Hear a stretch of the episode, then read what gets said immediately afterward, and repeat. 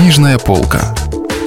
Читаем разумное, доброе, вечное. Радио «Комсомольская правда». Василий Аксенов. Остров Крым. У микрофона Кирилл Кальян. Продолжение. Перепуганный до смерти Сталин, смотавшийся уже из Москвы, естественно, принял неожиданную помощь. Но для этого не нужно ни ума, ни таланта. Величие нашей страны проявлялось в том, что перед лицом национальной катастрофы она даже после десятилетий уничтожения всякой неординарности смогла выдвинуть в ходе борьбы талантливых маршалов и военных конструкторов, отважных летчиков и танкистов. Ничтожество нашей биопсихологической верхушки проявилось в том, что Россия, страна-победитель, потеряла в три раза больше миллионов жизней, чем даже спаленная до последних угольков союзной авиации Германия. Период послевоенной реконструкции, быть может, венец бездарности и ничтожности генералиссимуса Сталина. Никакие новые проекты, никакие реформы ему и в голову не приходили. Вместо них он создал 20-миллионную армию рабов. Древний фараонский сифиляга бушевал в тупой башке, дренажная система ГУЛАГа быстро откачала избыток таланта и творчества, явленный к жизни войной. Ничтожества снова торжествовали, пировали, ибо шел еще их пир, еще не начался их упадок, еще далеко было до выздоровления. Пик их власти, естественно, совпадает с биологической смертью их кумира. Дальше начался спад, кривая пошла вниз, таинственный человеческий процесс, так бездарно неугаданный Марксом, вступил в новую фазу — Конечно, Сталин не умер в 1953 году. Он жив сейчас в немыслимой по своей тотальности наглядной агитации в сталинских сессиях так называемого Верховного Совета и в проведении так называемых выборов, в ригидности и неспособности к реформам современного советского руководства, во всяком случае, тех из них, кто наследует Калинина и Жданова. В нарастающем развале человеческой экономики, еда, одежда, обслуживание, все области человеческой жизни поражены сталинским слабоумием. И в разрастании нечеловеческой экономики танки и ракеты в безумном числе, как фантом сифилитического бреда. В неприятии любого инакомыслия и в навязывании всему народу идеологических штампов преустрашающего характера. В экспансии всего того, что именуется сейчас зрелым социализмом, то бишь духовного и социального прозябания. И все-таки пик биопсихологического сдвига миновал. Сталин, как главное ничтожество современности, подыхает. Выздоровление началось. ГУЛАГ разрушен, и нынешняя лагерная система не идет, конечно, с ним в сравнение. Ненависть к инакомыслию говорит о том, что инакомыслие существует.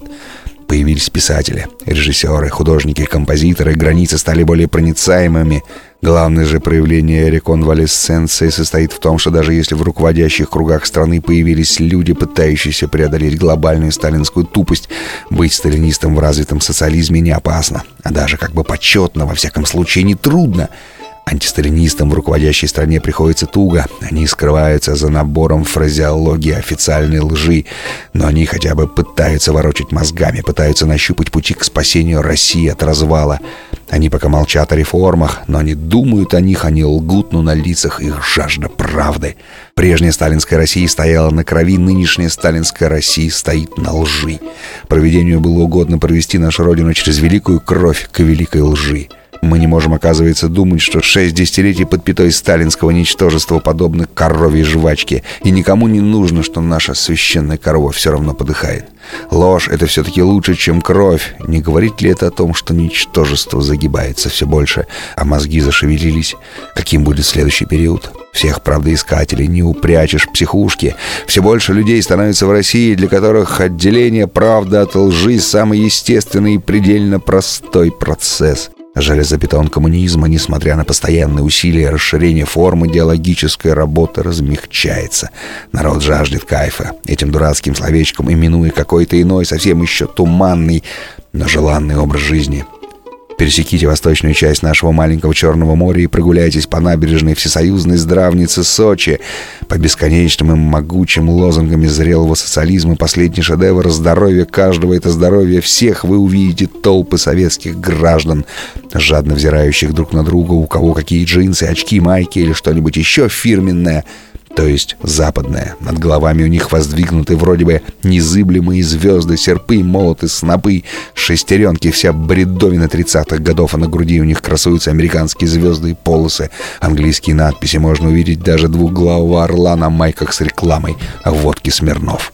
Пик революционного биопсихологического сдвига позади — Сталин издыхает, это несомненно. Вся наша страна стоит на грани нового, может быть, еще более таинственного, чем революция исторического периода, уготованного нам провидением. Забыть ли нам ничтожного Сталина? Нет, забыть нельзя.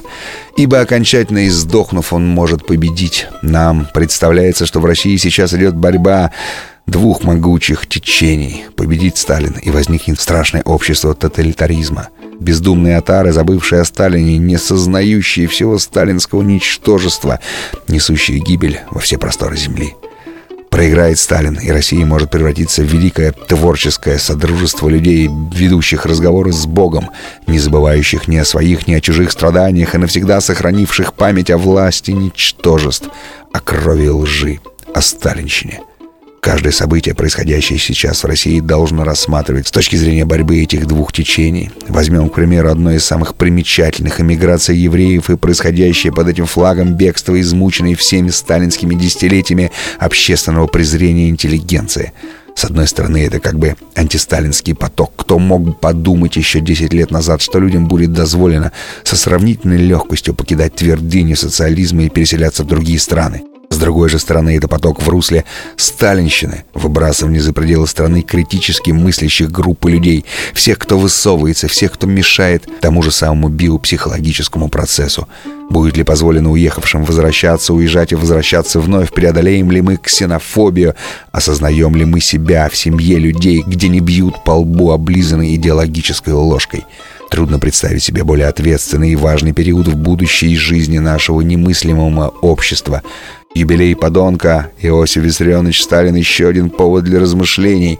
Хватит ли сил у нашего народа перезахоронить зловонные останки и обратить их из источника эпидемии в своего рода удобрение для будущей демократии? В гармоническом обществе необходимо и большинство, и меньшинство, как в социальном, так и в биологическом аспектах. Очередная потеря своего меньшинства может стать губительной для новой России – Сможет ли новая большая и сильная группа людей не раствориться в баланде зрелого социализма, но стать ферментом новых живых противосталинских процессов?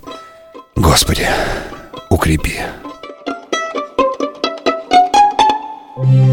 Если вы пропустили главу любимого произведения или хотите послушать книгу целиком, добро пожаловать к нам на сайт kp.ru слэш радио раздел «Книжная полка». Книжная полка. Читаем разумное, доброе, вечное.